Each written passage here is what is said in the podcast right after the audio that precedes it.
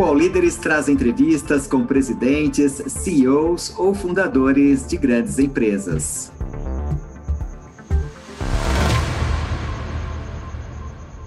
Olá, eu sou o Marcos Maluf, CEO da Necton.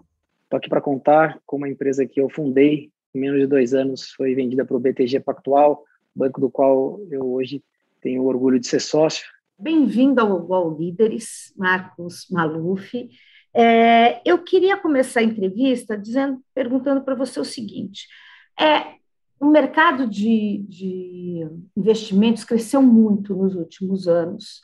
E eu queria saber qual é o modelo de negócios da Necton e o que ele se diferencia da concorrência. Legal. Bom, primeiro, obrigado por me convidar para fazer parte do All Leaders, projeto que você também tem liderado aí ao longo dos últimos anos. Fico cada vez mais feliz, eu vi que os últimos entrevistados aí homens e mulheres estão quase no, no mesmo número, então, para quem construiu uma companhia que nem a Necton, que tem 40% do time é, em cargos de liderança que são mulheres, é um orgulho muito grande. Então, fico muito feliz de ser também entrevistado por uma mulher que tem feito uma carreira aí muito legal, é, continuando com o All Leaders. Bom, primeiro, é, a gente criou a Necton é, um pouco de dentro para fora, né?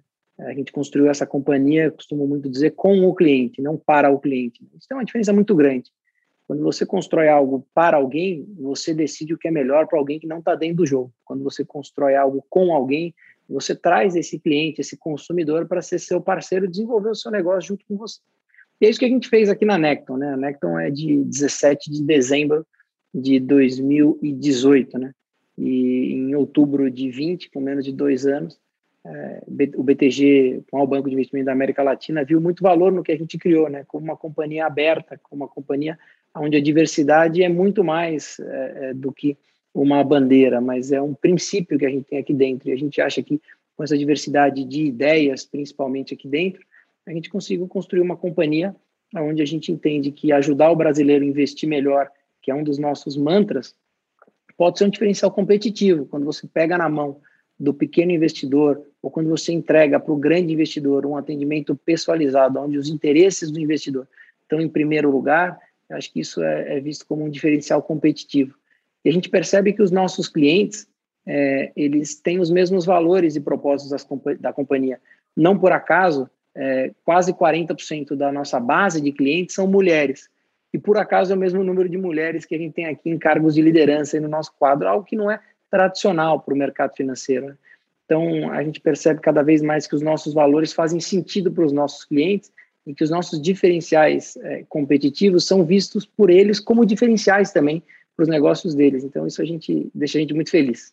Legal. Que diferenciais são esses, Marcos? Assim, é, resumidamente, o que, que, vocês têm? Uma taxa, uma taxa de juros menor? O, o que, que vocês oferecem?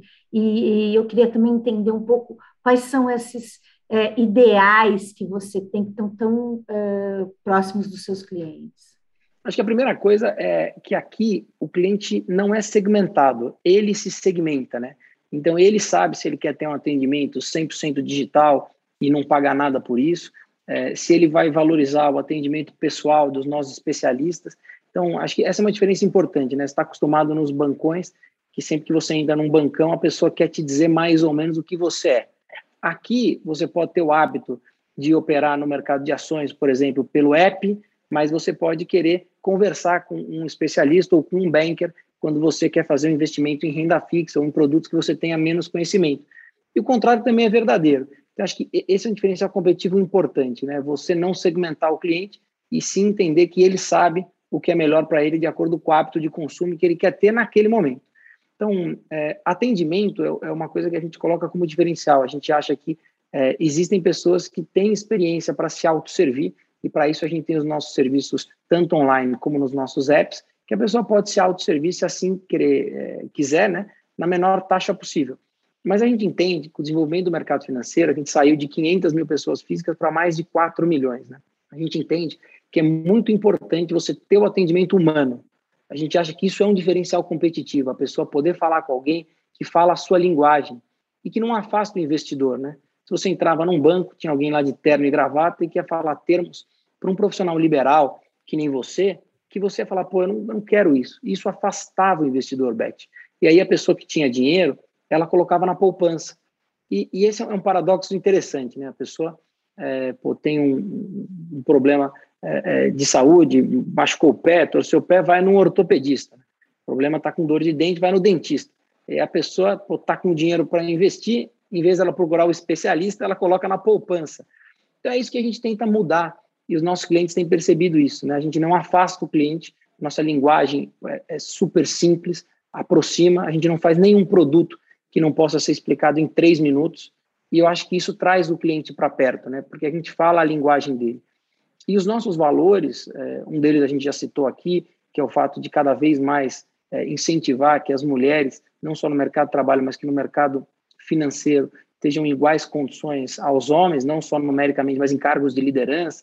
Isso é um dado relevante, não adianta você ter 40% de mulheres é, e não entender que elas estão em cargos de liderança, como diretora, superintendente, sócio. A gente acha que isso é super importante. A sociedade está se transformando assim, esses são os anseios da sociedade e esses são os nossos propósitos. E mais do que isso, uma diversidade é, de pensamentos é, aqui dentro de casa é muito importante.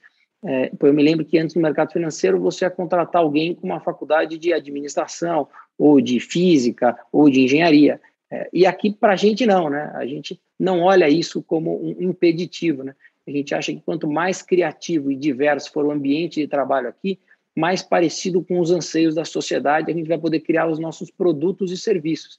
Então, acho que está antenado às mudanças da sociedade aproximaram a Necton dos seus clientes. Uma, uma corretora de, de investimentos, é, antigamente, né, e pô, eu já tenho alguns anos de mercado, ela se afastava muito do pequeno investidor ou do investidor que não conhecia muito do mercado. E nosso objetivo é trazer quem é profissional liberal para cá. E aí vou te dar um exemplo. É, o principal investimento, o primeiro investimento do, do brasileiro é a poupança da poupança já tem uma coisa legal, o termo poupar é muito bom. Então, para quem se planeja de poupa, é muito bom, mas isso não é um investimento, né? Isso é só como você guardar esses recursos quase que na conta corrente. Né? O segundo é o brasileiro que tem o anseio de comprar uma casa própria ou comprar uma sala comercial e alugar para viver de renda. Mas, na verdade, é esse principal anseio é, do brasileiro, que é ter uma renda extra, como os nossos pais, nossos avós já tiveram, pode ser muito mais eficiente se bem explicado e investido num fundo imobiliário. Se a gente explicar o que é um fundo imobiliário para alguém que quer viver de renda, a pessoa certamente vai querer investir os seus recursos num fundo imobiliário, que ele é mais diversificado, ou seja, você não tem um imóvel só, você não precisa pagar imposto de renda do aluguel, porque os dividendos mensais são isentos de imposto de renda, e você pode vender o dia que você quiser. Você não precisa de um corretor, você não precisa também reformar o seu imóvel ou ter um síndico.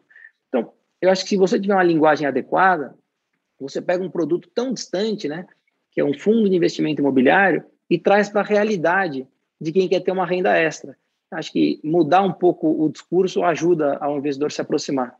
E aí você está me falando uma coisa super interessante, né? Que é assim, investimento é para todo mundo, porque o brasileiro realmente, o brasileiro foi ao longo dos anos, né? Ele sempre foi incentivado a poupar e ele ia para a poupança né, exatamente por conta disso. Né, os bancos afastavam, né, dificultavam quem queria investir, tinham taxas altas de, de administração, enfim, é, é, o risco normalmente, né, o Brasil não é um país fácil, então o risco normalmente também é, afastava esse investidor. Agora você está me falando, Beth, é, é bacana o, o, pequeno investidor entrar nessa história. E eu queria que você falasse um pouquinho disso, porque você fala o seguinte: o nosso objetivo é democratizar o investimento.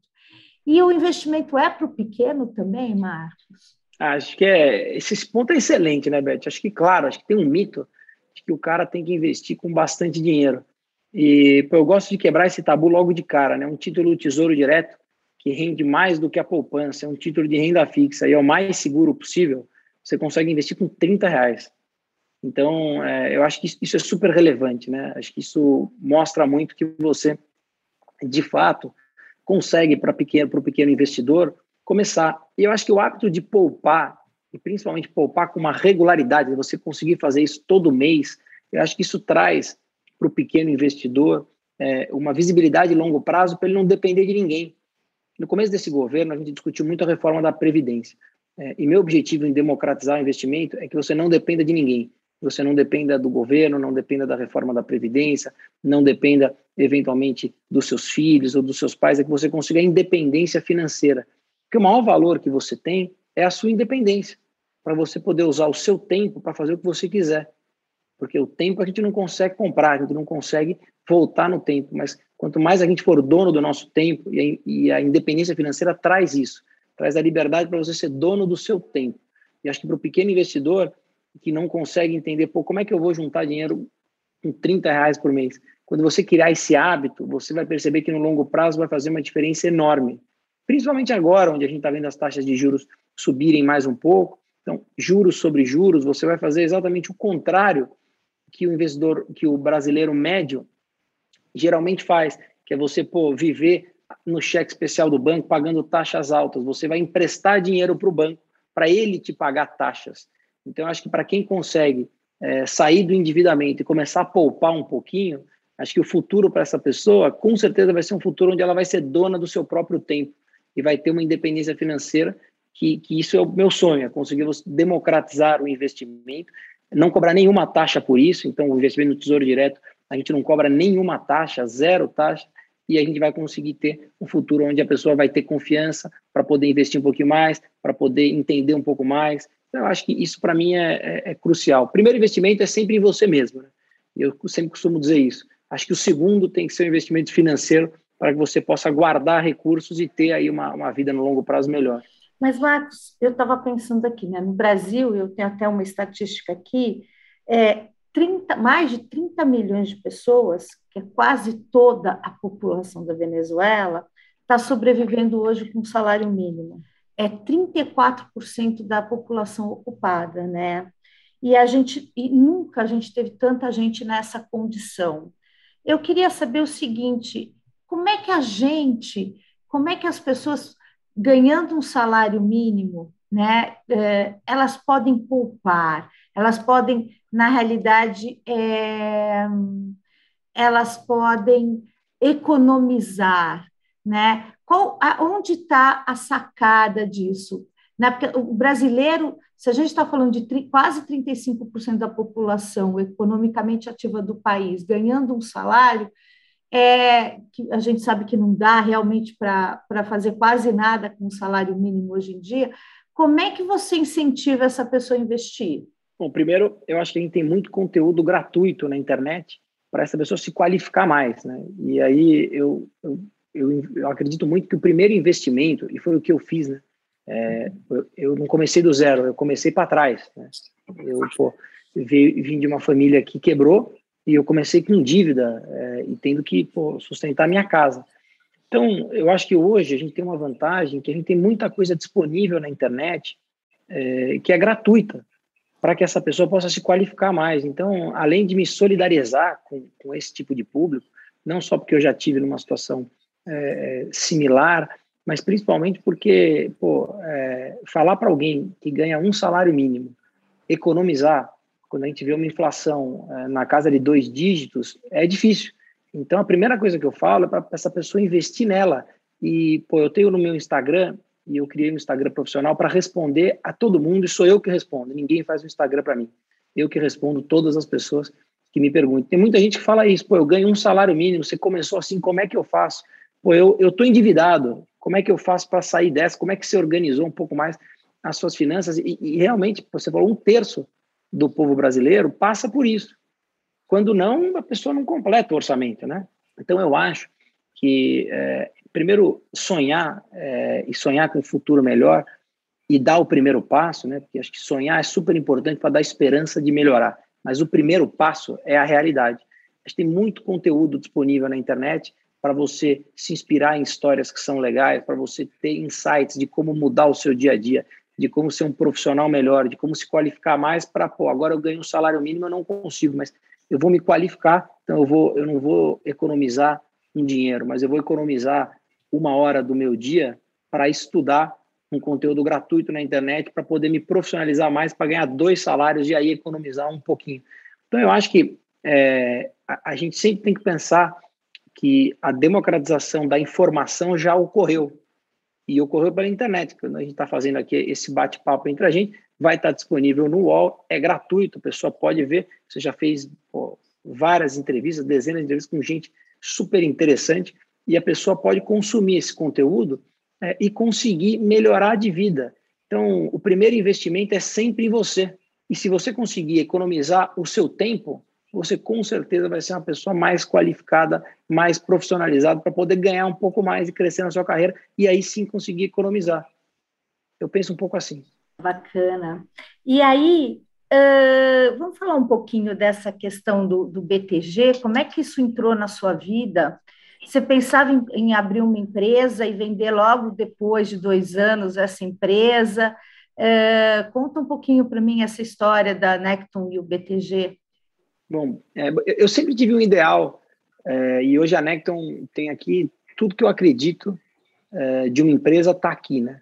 Então, não só a questão da diversidade de gênero, é, mas a diversidade de pensamento, as mulheres inseridas no mercado de trabalho, é, eu, eu, tudo, tudo, que eu, o ambiente ser inteiro aberto, né? Então, tudo que eu imagino de empresa, é, a gente tem aqui, a gente não tem nenhum preconceito.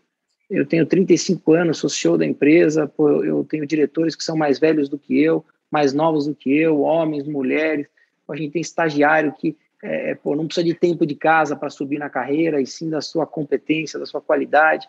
Então, quando a gente montou a Necton, né, ela é o resumo de várias frustrações que eu já tive na vida, né? É, quem olha a Necton fala, pô, que legal, é um projeto que deu certo. Mas ele só deu certo porque outros deram errado.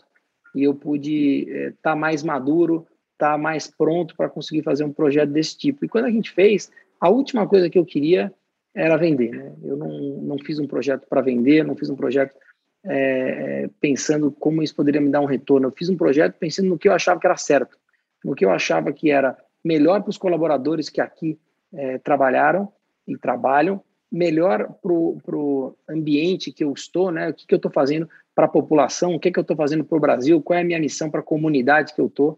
Então, primeiro para os meus clientes, né? sejam eles internos, que são os meus colaboradores, sejam eles externos, que são o cliente final, consumidor de qualquer produto que você cria. Depois, para a comunidade, né? o que, que eu estou fazendo melhor? Primeiro para o bairro de Pinheiros, que é onde eu estou, depois para a cidade de São Paulo, depois para o Brasil. Né? O que é que eu estou fazendo de bom? Se eu tiver sendo um cara é, que está conseguindo cumprir o objetivo com seus clientes, internos e externos, com a comunidade, eu certamente vou estar tá gerando valor para o acionista. E quando a gente vendeu a Necton para o BTG, a gente era, a, gente, a nossa partnership tinha 38 sócios, que é o único modelo que eu acredito é, de negócio que dá certo. É você ter uma partnership e dividir com os colaboradores da companhia é, e principalmente com pessoas que não são triviais para uma partnership. Então a gente tinha aqui sócios que eram líderes de back-office, é, sócios que eram heads de compliance, é, head do jurídico, head de tecnologia, profissionais que cuidam de desenvolvimento, é, e não só profissionais que cuidam de mesa de operações, da parte de front, que é o mais tradicional. Esse foi um, um segredo de negócio, não tão segredo assim, que fez muito diferencial para a gente. E aí, quando a gente teve a conversa com o BTG, na verdade, a gente estava indo muito bem no nosso primeiro, no primeiro ano, a gente foi muito acima do que a gente esperava. O segundo ano vinha sendo um ano super importante. É, e a gente estava conseguindo investir bastante com os nossos resultados porque de fato os nossos clientes acreditaram no modelo de negócio que a gente colocou de pé. E o BTG, quando conversou com a gente, é, ele mostrou que a gente tinha muitas características em comum. Primeiro, que ele admirava o nosso modelo de negócio, a diversidade que a gente tinha aqui, como a gente tinha a nossa visão de mundo. Segundo, o BTG é o maior banco de investimento da América Latina que foi feito baseado numa partnership, né? O André Esteves, hoje, principal acionista do banco, e o Roberto Salute, que é CEO do banco, é, eles não fundaram o banco, eles não começaram no banco, não herdaram o banco de ninguém. Eles têm a participação que eles têm hoje pela partnership do banco, porque eles foram comprando participação num sistema meritocrático. E também toda a cabeça que o BTG tem tido é, para o desenvolvimento social. Né? Ele foi um dos bancos que é, mais doou na pandemia, montou hospital de campanha, mandou oxigênio para quando Manaus precisou. Isso mostrou que a gente tinha perfis, perfis parecidos. Né? Quando a gente importou testes da China e, e deu aqui para os nossos colaboradores e para os seus familiares e também para a comunidade ao nosso entorno que precisava, quando a gente não conhecia ainda como funcionava essa doença, quando a gente adiantou o 13 terceiro para os colaboradores na pandemia, quando a gente não demitiu um profissional durante a pandemia para dar segurança, quando a gente falou que os profissionais que fossem pais ou mães de uma criança, ou tivessem alguma criança que eles têm alguma responsabilidade de coração, eles podiam ficar em casa. Quando a gente conseguiu colocar todas as pessoas para trabalhar de forma remota, acho que tudo isso que a gente fez ao longo do, do processo é, e o que o BTG também fez, é, fez a gente entender que aquela era uma boa proposta, principalmente pela continuidade. Eu me mantenho como CEO da companhia, a companhia continua trabalhando de forma independente, com a sua liberdade, e aí com o apoio do maior banco de investimento da América Latina. Então, é, foi uma transação que, para a gente, pareceu fazer muito sentido, né? não foi uma transação que a gente olhou de forma monetária, mas sim, mas principalmente pela continuidade do negócio. Afinal, a gente estava só começando, a gente não tinha nem dois anos quando isso aconteceu. Então, a gente se encantou e acho que o BTG também, de certa forma, gostou bastante do que a gente vinha fazendo e a liberdade que eles eh, nos prometeram e cumpriram rigorosamente, né? A gente segue como uma companhia independente, a gente segue crescendo, segue investindo. Isso para a gente foi muito legal. Aí você disse o seguinte, quer dizer, é, eu fico pensando aqui, o BTG, quer dizer, é um banco grande, é, e aí você falou assim, a ah, Beth, quando a gente montou a Necton, eu queria realmente é, mudar, fazer a diferença em relação ao, ao, ao, ao mercado que estava ali com aqueles bancos grandes, é, não oferecendo as mesmas coisas. E aí vem um banco grande e adquire a Necton. Apesar dessa independência, existe é, alguma uh, é, existe algum controle do BTG em relação à Necton? E qual que é a vantagem do, da, do BTG, então, em ter uma empresa como a Necton, se ele não tem nenhuma, nenhum controle sobre ela?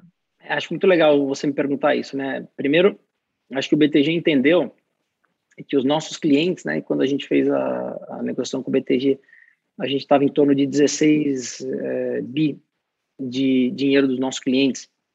Eu costumo dizer que a confiança dos nossos clientes depositados aqui, mas é, falando no jargão de mercado, o, o nosso AUC era de 16 bilhões de reais, é, de quase 60 mil clientes, que com certeza conheciam o BTG e conheciam outros bancos grandes e optaram por estar na Necton. Né?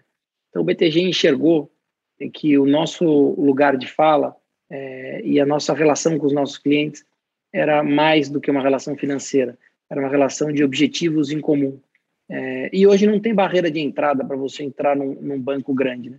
Então, os clientes estavam aqui de fato porque eles tinham optado por estar aqui. Acho que essa é uma vantagem competitiva super importante para o BTG. Acho que a, o diferencial de marca também é uma coisa importante. Né? É, o BTG tem, e hoje o BTG tem 100% da Necton, o BTG tem a oportunidade de, na Necton, atingir um público que eventualmente ele não atingiria através do BTG, seja por qualquer motivo, seja porque o público tem um, uma preferência por um tipo de atendimento é, diferente ou por um produto de uma outra forma. Né? É, então, acho que isso traz um diferencial muito grande. Quando a gente estava conversando com o BTG, a gente teve proposta é, de alguns outros bancos, né? mas a gente primeiro é, a gente não tava, a gente não fez a companhia para vender, a gente fez a companhia para ter um propósito. A gente fez a companhia é, para seguir, de fato, se desenvolvendo junto com o cliente. E a gente entendeu que a visão de mundo que o BTG tinha para a Necton é, era muito alinhada com o que a gente pensava. Né? Quando o BTG criou o BTG Digital, é, lá atrás, o Marcelo Flora, que é um sócio sênior do banco, é, e foi muito apoiado pelo banco, ele levou muito tempo é, para tracionar é, qual era a ideia de modelo ideal que eles tinham. E não, não por acaso o BTG tem crescido muito como BTG Digital. Né? É, e isso mostrou que eles estavam prontos para esse tipo de conversa. Né? Quando eles tiveram a conversa com a gente, é, eles já tinham ideais e propósitos muito parecidos com os nossos. Né? O BTG não é um banco de agência, né? É, e acho que isso, isso vale para outros exemplos. Né? É, o Uber é uma das maiores empresas de transporte do mundo sem carros, o Airbnb é uma das maiores empresas é, de hospedagem sem ter nenhum imóvel próprio, e o BTG um banco que tem se destacado muito tem crescido bastante, o maior banco de investimento da América Latina, é, e sem objetivo de ter agência. E acho que isso, isso mostra como uma visão tecnológica e humana pode andar junto, né? É, e isso fez com que a gente entendesse que era o lugar ideal e que eles entendessem é, que a empresa ideal para esse momento seria a Necto e de forma independente, porque eles não precisariam manter a Necto independente. De fato, eles mantêm, e a gente decide isso em conjunto com o banco, porque é o melhor para os nossos clientes. Então, nós seguimos desenvolvendo a companhia como os nossos clientes acham que é mais adequado. Eu acho que isso fez sentido para a gente. Né? O BTG não pensa que é melhor para ele. Né? E acho que isso para a gente foi um diferencial super importante, porque a gente também não pensa o que é melhor para a gente. A gente pensa o que é melhor para o cliente, porque se for melhor para o cliente, se for melhor para a comunidade que está ao nosso entorno, certamente vai gerar valor para o acionista. Não tem a menor dúvida. Se esses dois aqui funcionarem, esse terceiro aqui com certeza vem. Bacana. É, Marcos, me fala uma coisa. É, tem uma série de polêmicas envolvendo o BTG. Né? A imprensa todo dia fala alguma coisa do André Esteves, enfim. Essas polêmicas, elas afetam de alguma forma os negócios da Necton? Tem gente que liga e fala assim: "Ah, não, mas agora que vocês são do BTG, a gente eu não vou investir". Existe algum alguma alguma versão em relação a essas polêmicas que envolvem o André Esteves e a BTG e o BTG? Olha, eu é, eu acho que quando a gente quando a gente fez o negócio com o banco, é, a gente fez e a gente pensava em algumas coisas, né? A gente pensava, por exemplo, é, em atingir um share of wallet maior dos nossos clientes. Que isso? Pô, o cara pô, sabia que a Necton era uma, uma startup com cara de fintech, mas com corpo de uma empresa real. Pô, então ele ia lá e colocava um pedacinho do seu patrimônio. Pô, agora que ele sabe que a Necton é controlada 100% pelo BTG, maior banco de investimento da América Latina, isso acontece é, é, um pouco com um pouco mais de frequência. Ele vai lá e coloca um pedacinho maior do seu patrimônio. Né? Então, é, eu entendo que, que o Brasil passa por um, por um momento onde várias polêmicas acontecem. Mas acho que o, o André Esteves é o maior case de empreendedorismo que a gente tem é, nos últimos 20, 30 anos no Brasil. Né? E não é só o André Esteves, o banco é feito por diversos é, é, outros sócios se você pegar a história do Roberto Salute, por exemplo, que fez sua história inteira dentro do, dentro do banco, ele é um cara completamente fora de série. Enfim, é, é, hoje chairman também da Intel, que é um projeto que ele e o Esteves fizeram, que é uma faculdade para formar engenheiros. Eles colocaram mais de 200 milhões de reais do próprio bolso para formar engenheiros, é porque eles, em uma apresentação é, é, internacional, eles escutaram de um grande fundo de investimento que não, você não vai, você vai investir no Brasil? O cara falou, não vou, não, vocês vão ter falta de engenheiro cara falou, pô, como é que esse cara está falando isso? E eles foram estudar e fizeram isso. Então, é, eu acho que quem, quem conhece um pouco a história do Esteves a história do BTG é, consegue enxergar como o empreendedorismo dentro do Brasil pode dar certo, independentemente de governo. Que o BTG está aí pelo governo Fernando Henrique, pelo governo Lula, pelo governo Dilma, pelo governo do presidente Michel Temer, pelo governo do presidente Bolsonaro e agora para o próximo governo. Então, como você consegue é, ser o banco, por exemplo, que é o banco que mais fez IPOs, então que as empresas mais confiam no banco para abrir o seu capital em bolsa. Então, eu acho que é, uma história de empreendedorismo como essa é, é uma história que tem que ser é, vista no brasileiro com muito orgulho. Sei que o brasileiro muitas vezes é, olha outras histórias que aconteceram de empreendedorismo e que eventualmente não deram certo, mas eu prefiro olhar sempre o copo meio cheio, né? Então, acho que a gente tem a história que o Jorge Paulo Lema é uma história muito legal a história do BTG de todos os seus sócios. Acho que o André Esteves é o principal ícone. Quem tem a oportunidade de assistir como ele fala de Brasil, como ele enxerga o Brasil e como ele busca é, é, é criar é, ambientes para que isso se desenvolva mais, é, aprende a olhar o André Esteves como um admirador. Né? E é um pouco da forma que eu olho. É, todas as pessoas e companhias podem estar sujeitas a uma ou outra polêmica. É, isso faz parte do jogo, mas eu acho que como brasileiro a gente tem que se orgulhar muito de uma empresa que é 100% brasileira, que foi criada aqui, que se desenvolveu aqui, que criou uma metodologia de partnership é, tão grande como criou e que formou tão bons profissionais. Né? Acho que o banco hoje é cascateado de diversos sócios sêniores. Então, é, isso só tem ajudado a gente, só tem trazido para a gente mais oportunidades é, de ter outros tipos de negócio. E o, o que mais me encanta, Beth, é como as pessoas querem ouvir o André falar. O André é uma das pessoas mais sensatas e de opinião sobre, sobre o Brasil, é, e ainda bem ele tem é, falado mais com o público em geral. Isso tem mostrado um pouco mais que o BTG não é um banco com cabeça de banqueiro, mas é um banco que tem uma cabeça de desenvolver o país, né? Seja no mercado de capitais, é, com IPOs, com áreas de crédito, é, estruturando crédito para empresas que precisam, entrando no agronegócio, com distribuição de produtos financeiros. O banco se transformou em distribuição de produtos financeiros. É, o banco hoje faz um papel de democratizar é, o investimento é, entendendo que esse tipo de educação financeira vai tirar o brasileiro do endividamento. Se você olhar outros bancões, talvez não seja o ideal deles, né? Porque, eventualmente, um brasileiro que está ali no endividamento, ele vai pagar um pouquinho do cheque especial a mais, vai pagar um pouquinho de tarifa de cartão a mais. E nós estamos vendo o BTG fazer um investimento contrário a isso, né? Está fazendo um investimento onde, olha, vamos fazer educação financeira para você poder investir melhor o seu dinheiro. Com certeza, um dinheiro investido dentro de um banco, ele rende muito menos para o banco do que um cara que está devendo no cheque especial.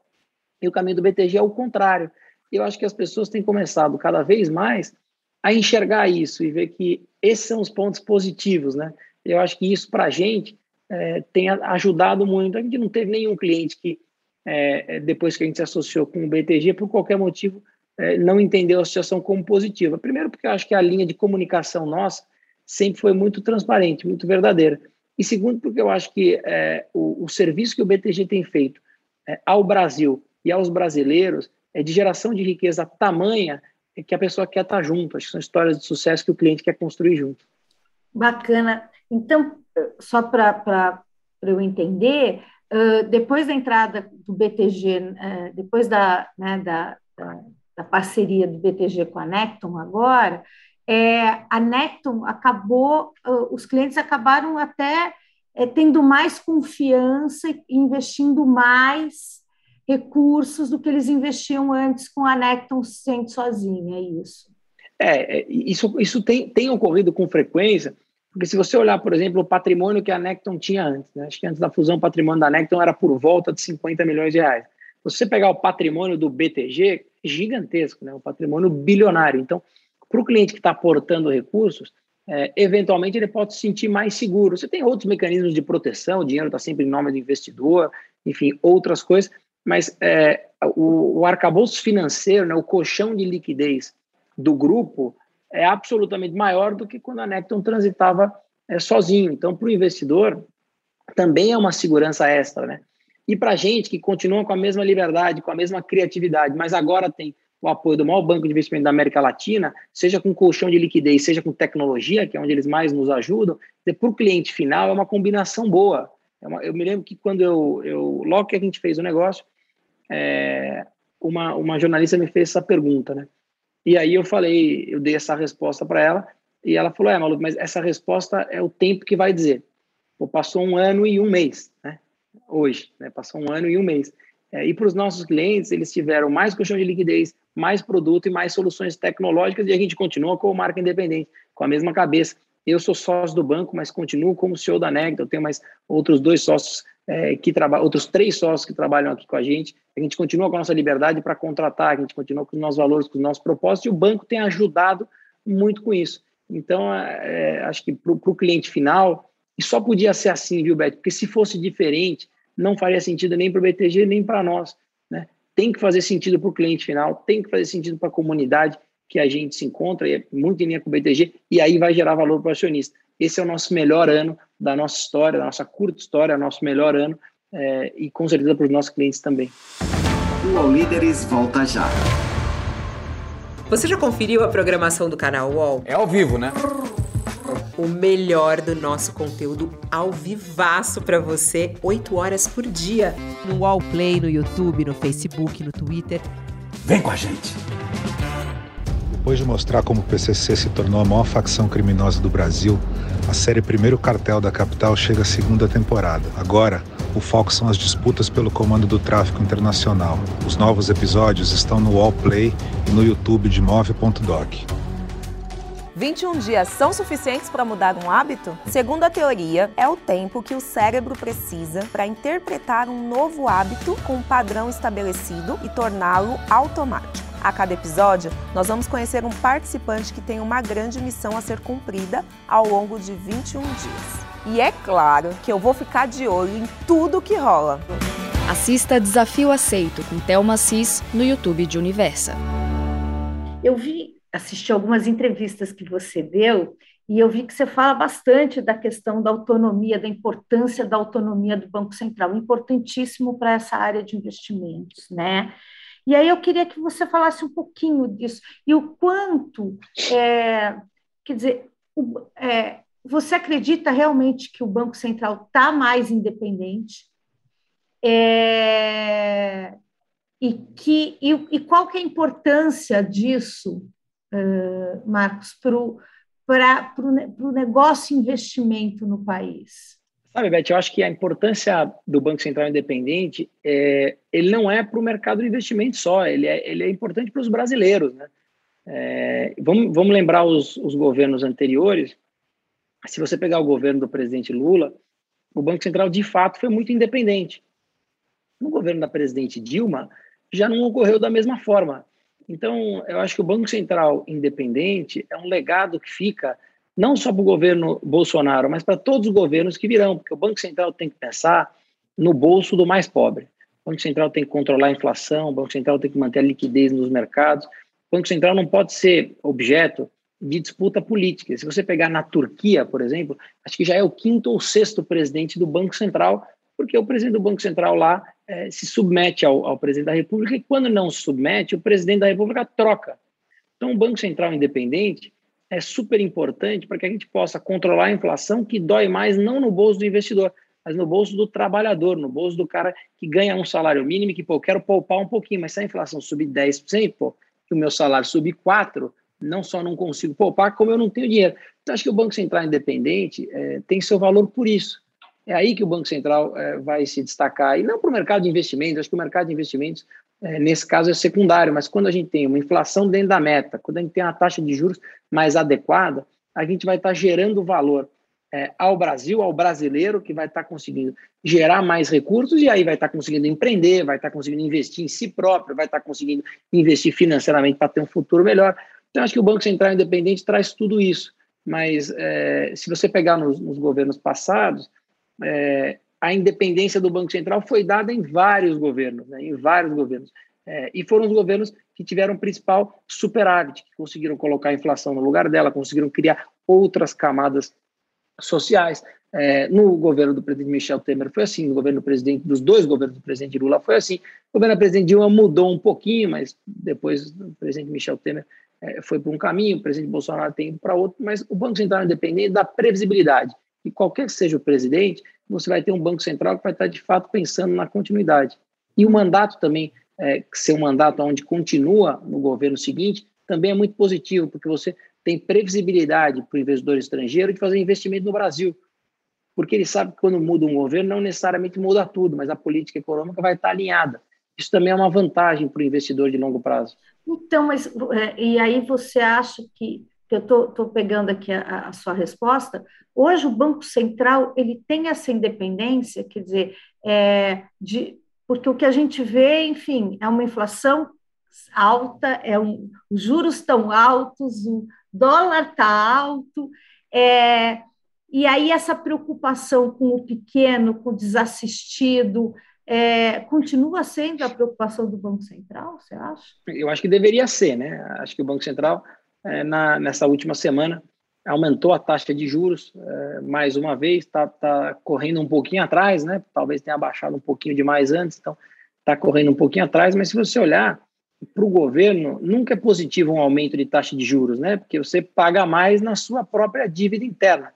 É, mas, ela é, mas ela é necessária para trazer o dólar para um patamar um pouco mais razoável, é, para trazer a inflação para um patamar um pouco mais razoável acho que uma conjunção de fatores pós-pandemia é, trouxeram a inflação alta, o dólar alto e agora, consequentemente, os juros altos para tentar trazer essas, essa história de volta um pouco para trás. Então, é, eu acho que o Banco Central independente, é, é, acho que o Banco Central é independente o suficiente para poder trazer uma inflação é, para dentro da meta é, e, de fato, o remédio tem que ser feito, tem que ser agora, porque senão a doença, que é a inflação, com certeza é muito pior do que o remédio.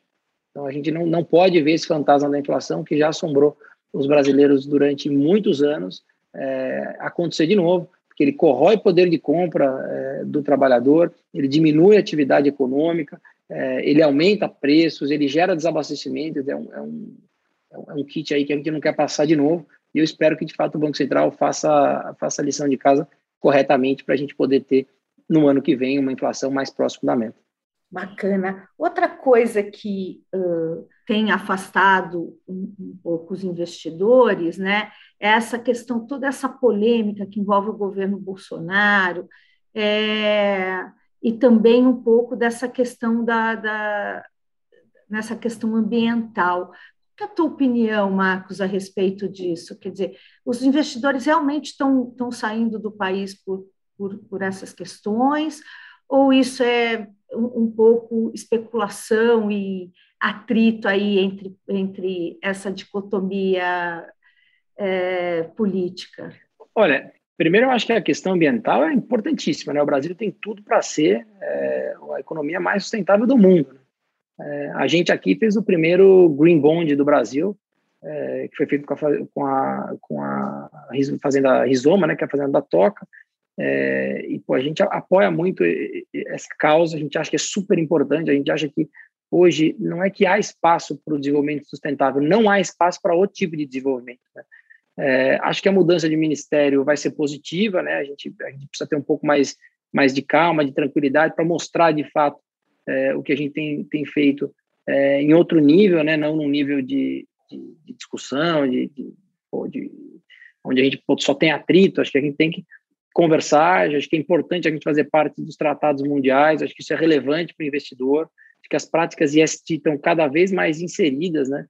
É, a gente aqui na Necton tem um jardim é, em um dos nossos, dos nossos andares, onde, pô, é, planta para tudo quanto é lado, as pessoas ficam lá, conversam, almoçam, é, e acho que isso é só um passo das práticas ISD, né? É, acho que todo o resto está aqui no nosso dia a dia, então, pô, todos os lixos são recicláveis, a gente não tem papel, depois a gente tem é, é, recados ao longo do escritório inteiro de como a gente pensa com essas práticas. E acho que isso é um escritório, né? É, acho que a gente tem muito mais do que isso, né? A gente tem pô, é, a Fundação da Floresta Amazônica, que hoje é presidida pelo vice-presidente Mourão. A gente tem vários outros pontos que a gente deve se preocupar. A agenda ambiental deve ser prioridade, né? Desse governo e de qualquer outro, porque principalmente é, é onde os investidores estão olhando, né? E é possível ter um desenvolvimento sustentável a gente fala de agenda, de agenda ambiental, é, é uma agenda que combina com o desenvolvimento, né? Ela não combina é, com desleixo, com desmatamento de áreas de preservação, mas ela combina sim com desenvolvimento. Acho que é uma das bandeiras que o banco faz, o banco investe muito nisso, né?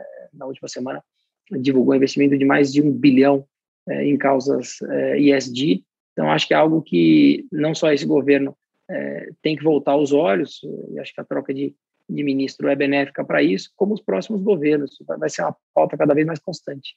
Aí você estava falando da, da, dessa questão ambiental, e eu vi que, inclusive, você comemorou nas suas redes né, a, os contratos de boi gordo com a B3. É, é, a, a questão ambiental ela tem realmente, no Brasil, sofrido um monte de críticas, enfim. A, a Necton né, negociou bastante, enfim, negociou os contratos em boi gordo na B3, e eu queria saber o seguinte: quais são os investimentos que você faz, que a Necton faz na, na questão social, quer dizer, e nessa questão ambiental? Hoje, quanto vocês investem, tá? E qual é a sua opinião a respeito da, da, dessa questão agropecuária? Muitos, muitas organizações eh, governamentais dizem o seguinte: que uh, a pecuária extensiva no Brasil é uma das causas hoje do problema das queimadas, do desmatamento, é, mas ao mesmo tempo a gente tem uh, investimentos gigantes na B3 em relação à questão pecuária. Então, queria que você fizesse um paralelo disso para mim. Claro, bom, primeiro, é, acho que isso que você comentou, a gente é a principal corretora agro é, da B3, né? E isso que você viu foi a posição que a gente está no ranking de contratos de boi, que a gente está em primeiro lugar. Para que servem os contratos de boi, né? Serve para o especulador, que quiser comprar contratos entendendo que vão subir, ou vender contratos entendendo que o preço do, do boi vai cair, mas serve muito como head, né? O produtor rural é, pô, tem, tem boi para entregar em determinada data futura e ele quer travar um preço, então serve muito como head. É para isso que servem os contratos é, de commodities na B3 ou na Bolsa de Chicago, em qualquer lugar do mundo. É, sobre a pecuária no Brasil, eu acho que a gente, vamos lembrar que a gente é, praticamente alimenta o mundo, seja é, através dos, dos, frigoríficos, ou seja, principalmente através de soja, grãos, milho, trigo. É, então, é, o Brasil tem essa vocação internacional, é algo que vem crescendo no Brasil e que cada vez mais as práticas sustentáveis têm que ser colocadas em prática. Né? Então, é, a gente entende e cada vez mais a gente acha que os governos vão olhar para isso, que as práticas, seja de pecuária, é, seja práticas de plantio, elas têm que ser de forma sustentáveis e tem tecnologia suficiente para isso, né? Então, por isso que é importante que o Brasil esteja nos principais congressos do mundo e que ele tenha esse intercâmbio de tecnologia, né? Acho super relevante isso, né? A gente começa a ter escritórios espalhados por outros lugares do mundo para trocar tecnologia.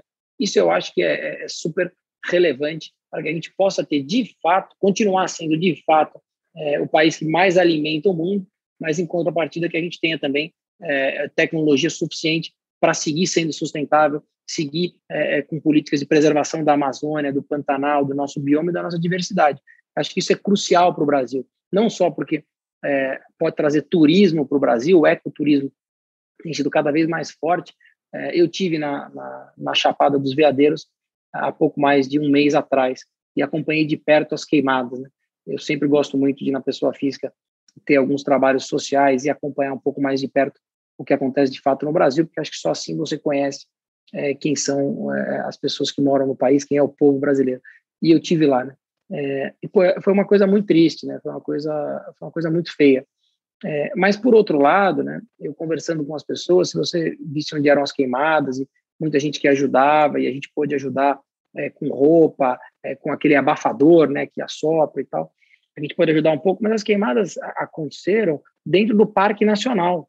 É, e pô, dentro do Parque Nacional, também vamos fazer aqui o, a realidade dos fatos, aquilo não é uma queimada para algum pecuarista, né? Porque aquilo vai estragar a biodiversidade, estragar o bioma e não vai virar pasto, porque está dentro do Parque Nacional, né? Então a gente tem que coibir as queimadas ilegais e as queimadas acidentais, né? Acho que elas são, são dois tipos de queimadas e elas prejudicam o meio ambiente. Uma é benéfica para quem fez, a outra não, né?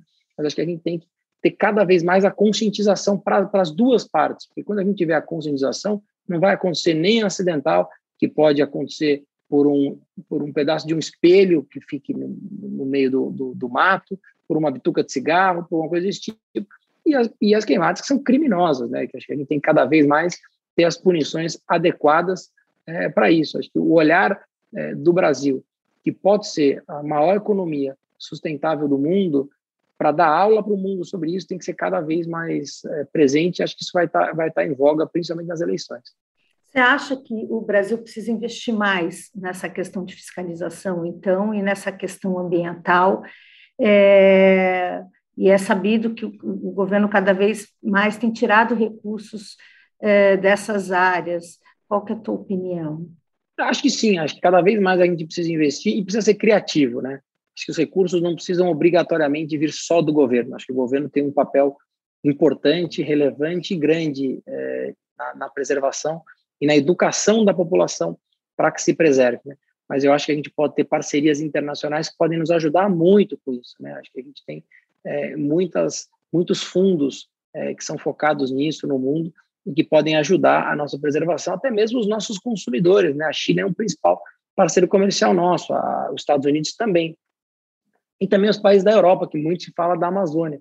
Eu acho que a gente tem que ser criativo o suficiente. O Brasil é um país conhecido por não ter, é, por ser um país simpático internacionalmente, por não ser um país é, metido em polêmicas, ou que briga com um lado, ou que briga com outro. Acho que a gente pode usar isso a nosso favor.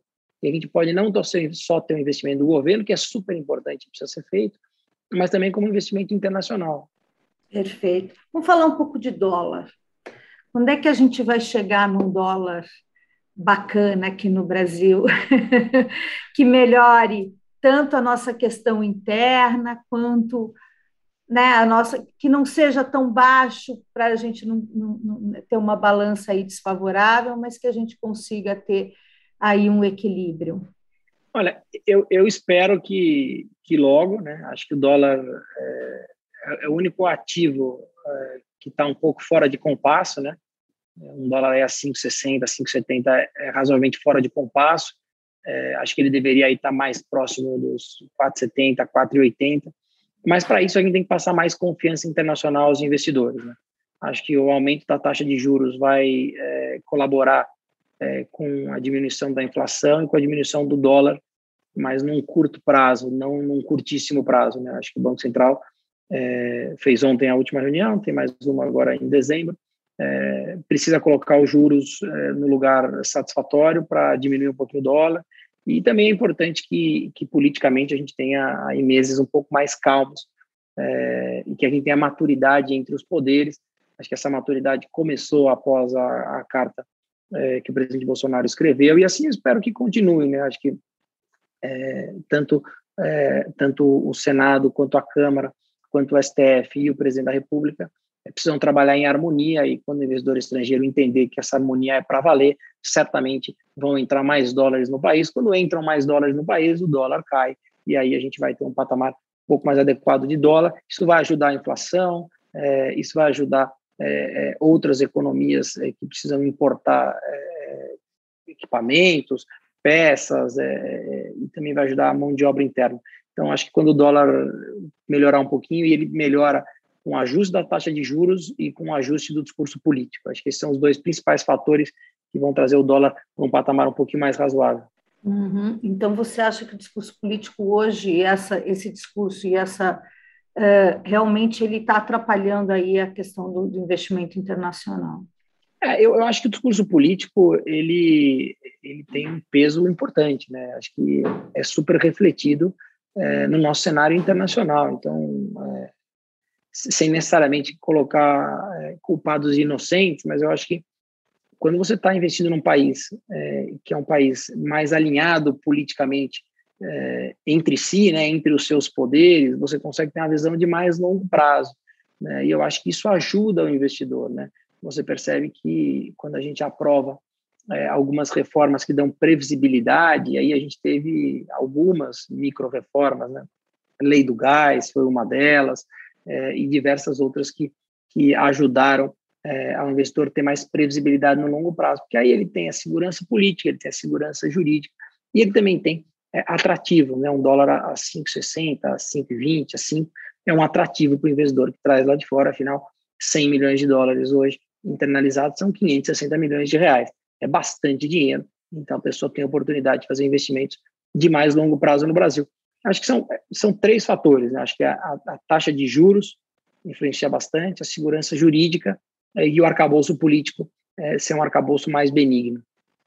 Mas acho que isso é possível. Acho que os nossos, os nossos poderes são maduros o suficiente para, mesmo num ano pré-eleição, que eles possam estar tá pensando no que é melhor para o Brasil. A gente ainda tem aí é, algumas é, semanas aí para o final do ano eu acho que a gente ainda, e antes do recesso, eu acho que ainda é possível, eu sempre costumo olhar o copo meio cheio, eu acho que ainda é possível que o nosso cenário é, é político é, consiga é, se desenvolver, resolver questão de precatórios, é, eventualmente encaminhar um pouco melhor questões tributárias, eu acho que é possível que eles tenham aí um, um entendimento melhor. Bacana. E aí você falou das mini reformas que elas ajudaram aí, né? mas foram bem mini, né, Marcos? Eu queria fal falar das grandes reformas, da administrativa, da fiscal, uh, da segunda etapa da reforma trabalhista, é, mesmo porque a situação mudou muito, né, desde a pandemia, e a reforma administrativa está parada no Congresso, queria saber como é que ela pode, essa questão da, de, eh, da reforma administrativa pode melhorar a dinâmica fiscal do governo sem diminuir a oferta de serviços, ou seja, como é que eu faço uma reforma administrativa para melhorar essa questão fiscal, mais o público, mais o consumidor final, mais aquele que se eh, beneficia dos serviços do governo, não seja prejudicado? É, eu acho, Beth, que a reforma administrativa não melhora a situação fiscal no curto prazo. Tá? Ela, é uma, ela é uma reforma, é, e como a do Banco Central, eu acho que são reformas que deixam legados de longo prazo. Né? E, e a previsibilidade é o que traz o investidor para dentro do jogo, porque quando você tem um investimento aqui no Brasil, numa hidrelétrica, ou quando você tem investimento no Brasil é, em uma rede de hotéis, a pessoa está fazendo investimento para 20 anos. E aí o que, é que ela vai saber? Ela vai querer entender, bom, como é que isso aqui está daqui a 20 anos? Se ela olhar que a reforma administrativa para ela pode ser um problema ó, daqui a 15 anos, isso aqui vai ser um problemão, então não vou colocar meu dinheiro aí. Quando você faz uma reforma que é de longo prazo, a pessoa fala, bom, esse problema eu já não tenho mais, então deixa eu olhar aqui quais são os outros fatores de risco. Então, primeiro, eu acho que a reforma administrativa não é uma situação de curto prazo. E, e também para quem é usuário do serviço, acho que duas coisas vão acontecer. Cada vez mais você vai ter qualificação do serviço público com, é, com o uso da tecnologia. Né? Então, os profissionais do serviço público, vamos lembrar que as reformas propostas até agora não mexem nos direitos adquiridos, não mexem nos novos profissionais. Então, eu acho que você continua, você não perderá é, nenhum tipo de serviço no curto prazo é, e você poderá é, ter profissionais é, que, que também serão capacitados, poderão ter um pouco de meritocracia mesmo que no serviço público. Então, é, de certa forma, me parece que não haverá problema no curto prazo para quem é o para quem é usuário do serviço, como eu, como você, né, como população em geral.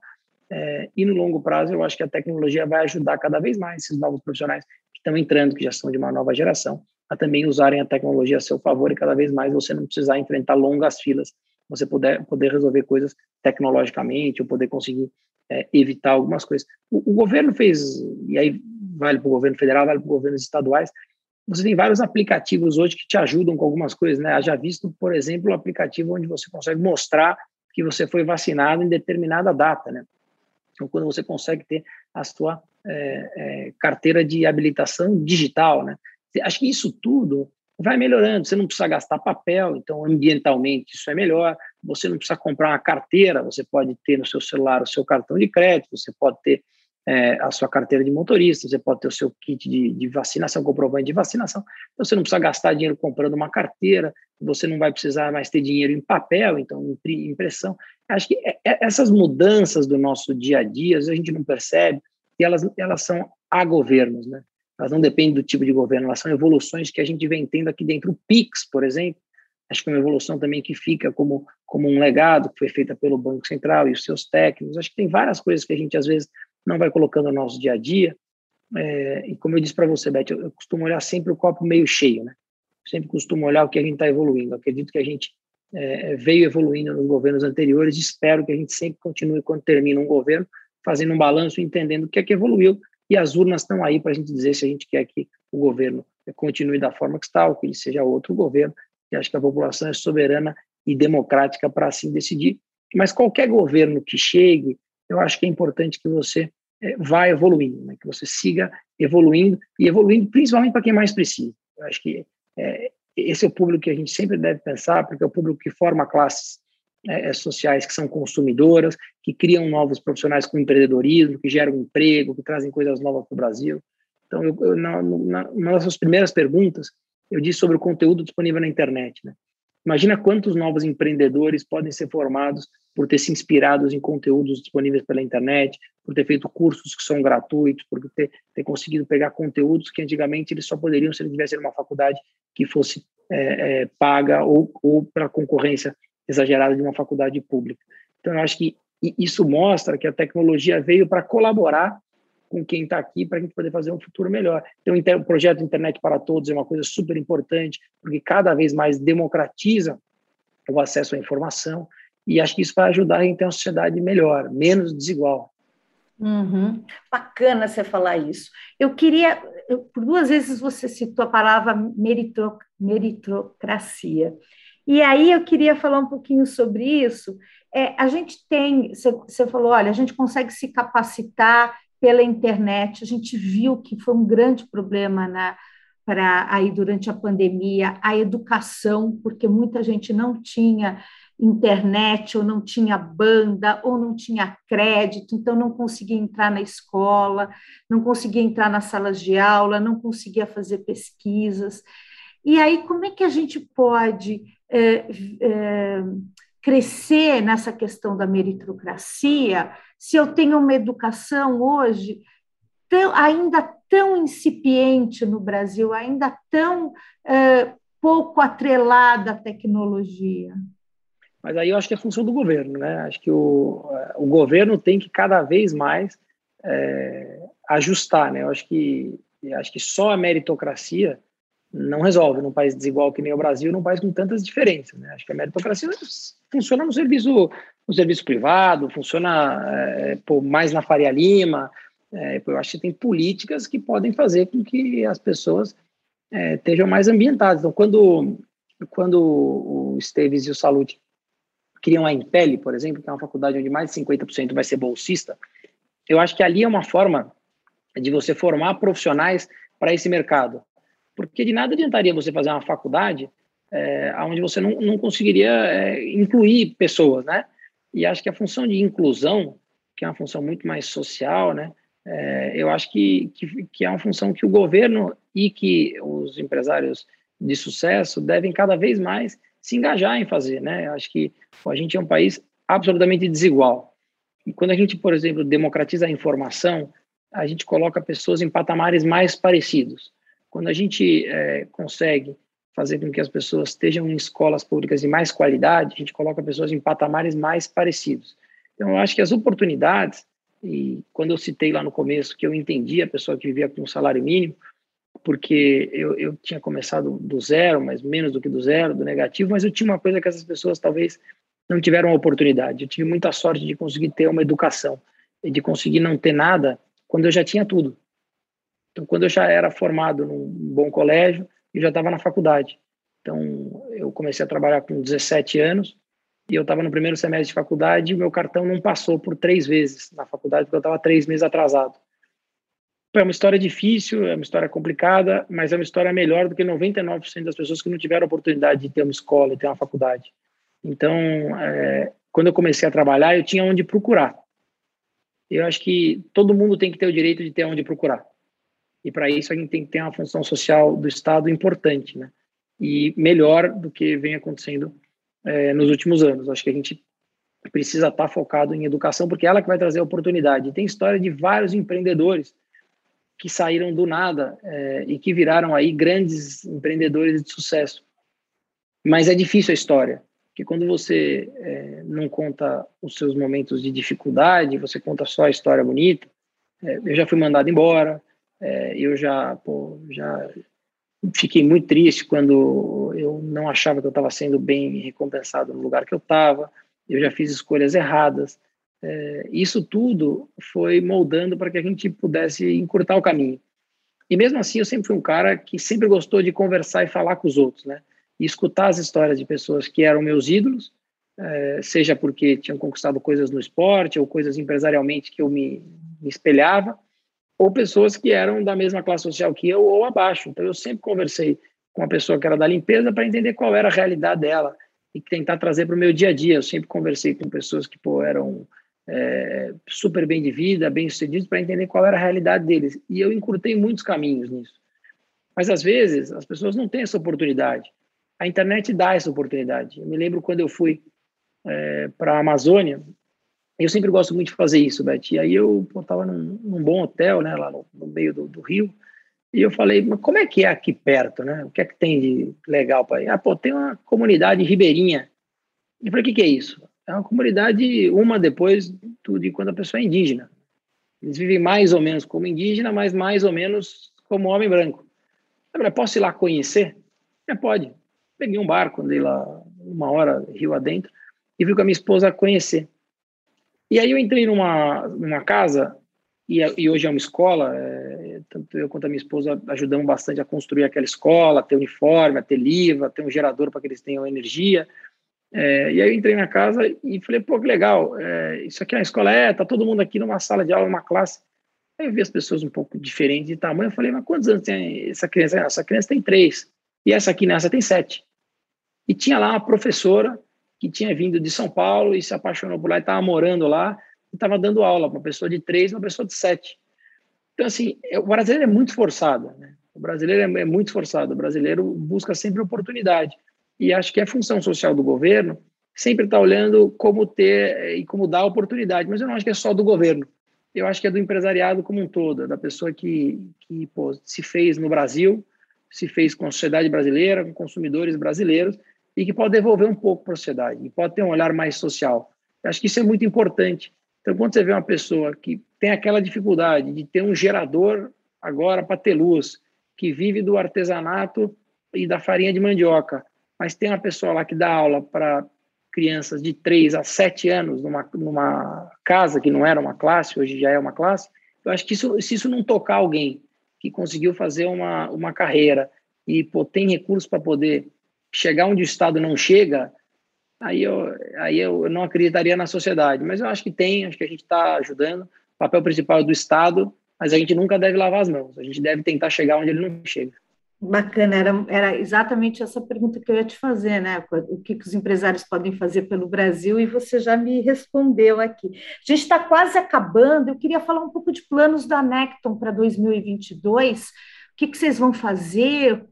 É, novas aquisições? Vão, é, enfim, qual que é a, qual, qual que é a ideia de vocês aí? O que, que onde vocês vão investir, né?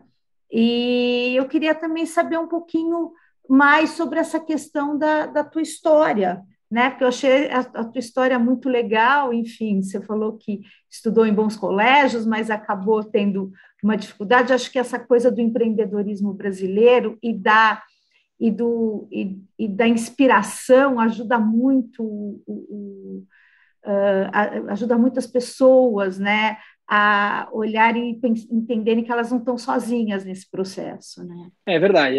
Assim, primeiro, ninguém ninguém está sozinho. Nós estamos juntos nessa. Acho que a gente, como brasileiro, tem a função social de ajudar, de estar próximo, de estar junto. Acho que esse é o nosso nossa obrigação.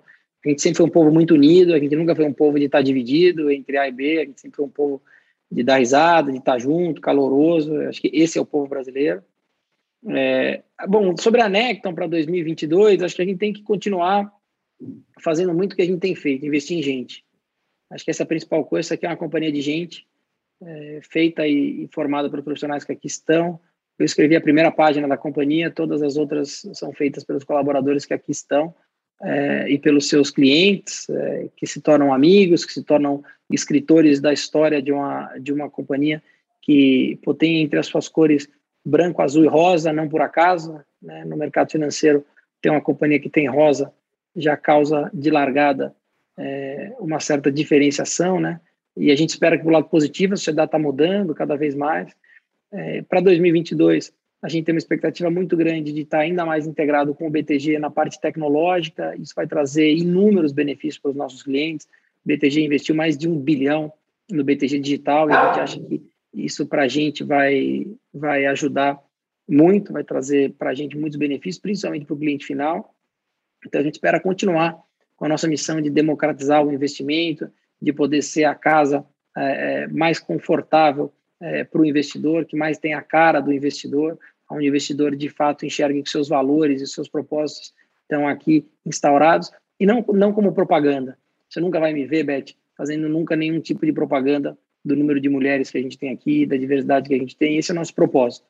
Essa é a nossa bandeira. A gente não fez isso para que seja uma jogada de marketing. Isso é realmente o que a gente acredita.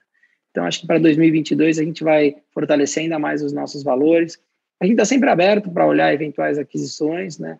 mas a gente sempre que traz um profissional para dentro de casa, ou que a gente compra uma empresa para fazer parte do nosso sonho, a gente sempre procura pessoas né, em empresas que tenham o mesmo propósito que a gente, a mesma cara que a gente. A gente não está olhando aqui o número. A gente não criou essa empresa para ser uma empresa que olha só o número que a gente vai trazer para dentro de casa. A gente olha também o coração, a gente olha a parte humana e a gente olha principalmente o relacionamento que a gente vai ter ao longo dos próximos anos.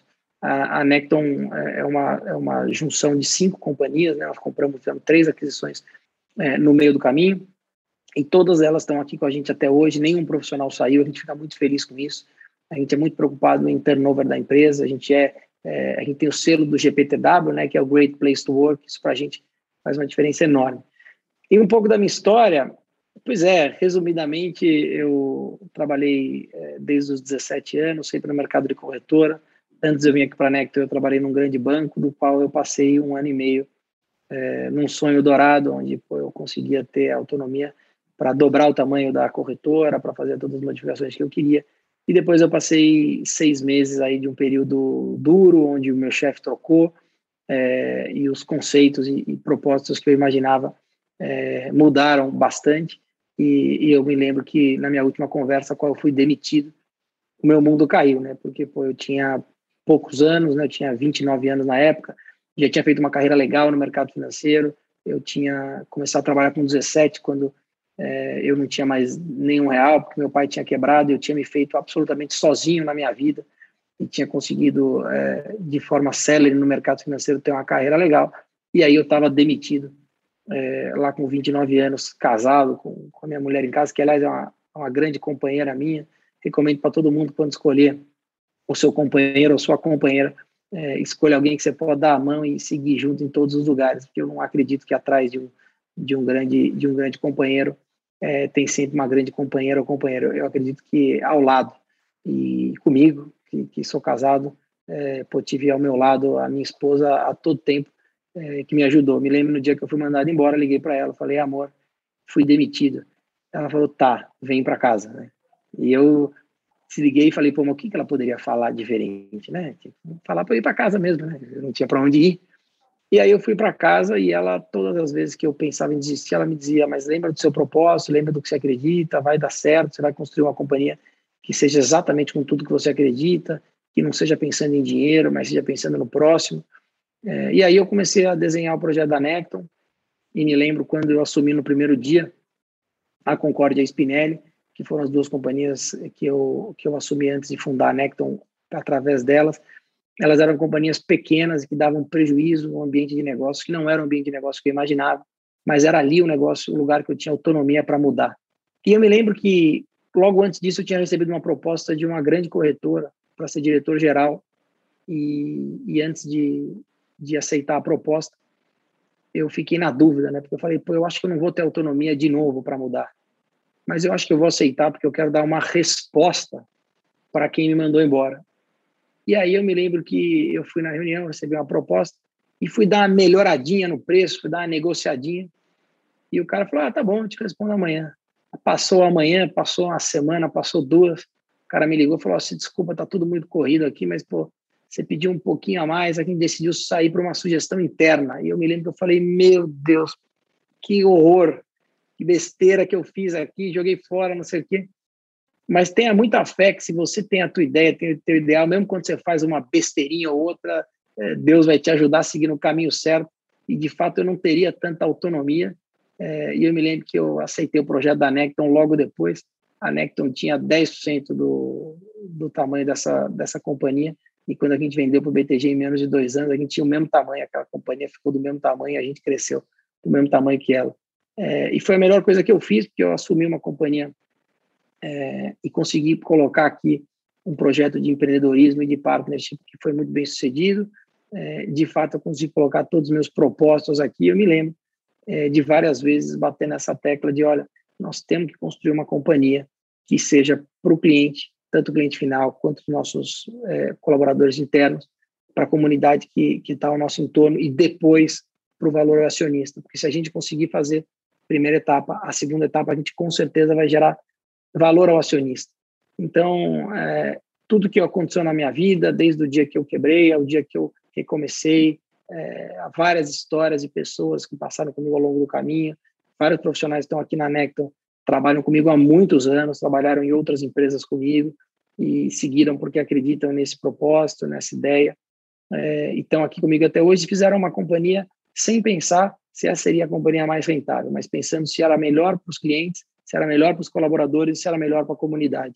E aí a gente conseguiu pegar uma companhia que tinha eh, quase 2 bilhões é, de AUC, um pouquinho mais do que isso, e transformar em 16,5 quando vendemos para o BTG, depois em 22 bi no último reporte que a gente pôde dar, que é público.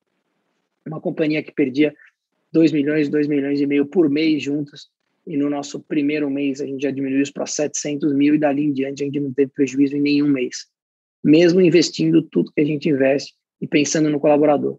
É, a gente aqui, apesar de estar no mercado financeiro, as nossas decisões para o colaborador, elas não necessariamente são lógicas financeiramente.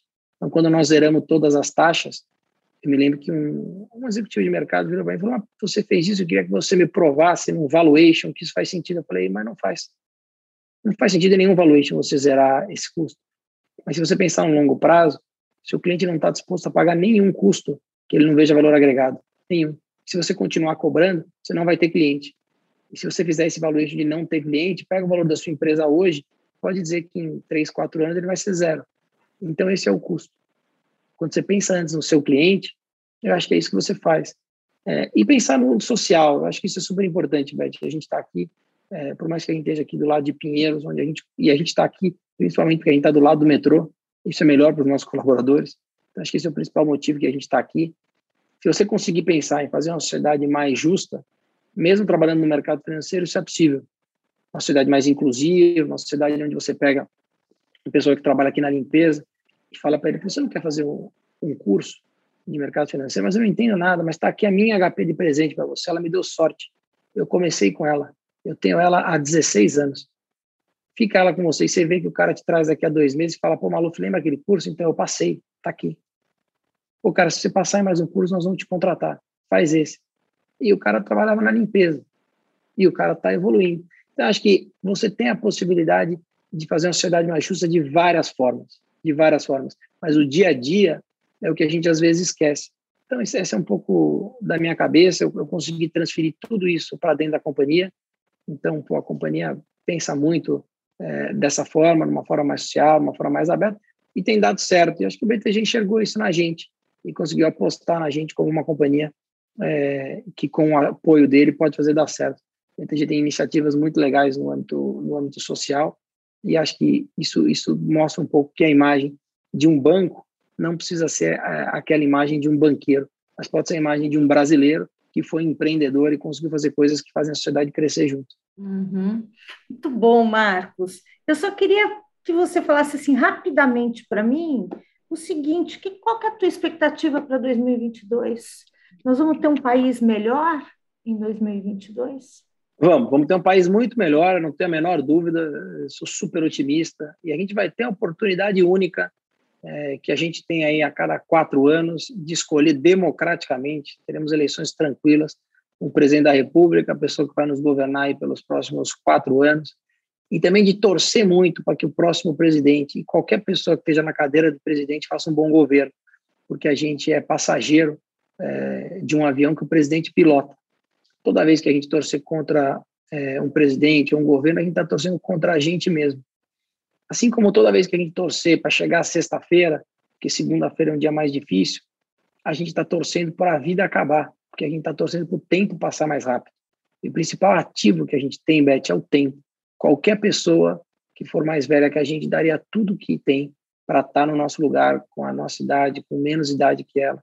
Então, o tempo é o principal valor que a gente tem. Então, vamos aproveitar ele segunda, domingo no final do dia, segunda de manhã, nas reuniões. Não vamos passar régua em nada, vamos participar do que a gente tiver de corpo e alma, vamos se dedicar, vamos participar de uma conversa gostosa que nem essa, sem mexer no celular, sem estar com a cabeça em outro lugar, estando de fato dedicado de corpo e alma ao que você está fazendo. Dessa forma, você vai conseguir ter uma agenda muito mais efetiva, vai conseguir gastar tempo que realmente importa com a sua família, com seus filhos, e vai conseguir ser um empresário ou uma empresária é, bem sucedida no que quiser fazer. Porque uma pessoa ser bem sucedida não significa ela ter dinheiro, mas significa ela empregar bem o seu tempo. E quem emprega bem o seu tempo tem uma vida muito mais feliz seja ela com muito dinheiro ou com pouco dinheiro. E acho que para 2022 a sociedade brasileira vai estar mais madura, vai estar melhor, vai ter a oportunidade única de escolher um próximo ou uma próxima presidente da República. É, e acho que a gente vai, com certeza, conseguir ter um país que vai andar para frente. A gente passou por dois anos de pandemia que, se a gente soubesse que eram dois anos, não acreditasse que no próximo mês as coisas iam melhorar, a gente certamente não tinha passado. E a gente está no finzinho, a gente está com a população quase toda vacinada, e acho que em 2022 a gente vai ter um ano muito melhor. Bacana. Muito obrigada, Marcos Maluf, por participar do All Líderes e até uma próxima. Eu que te agradeço, Beth. Parabéns pelo trabalho que você tem feito. Foi muito legal conversar com você. O All Líderes tem reportagem de Beth Matias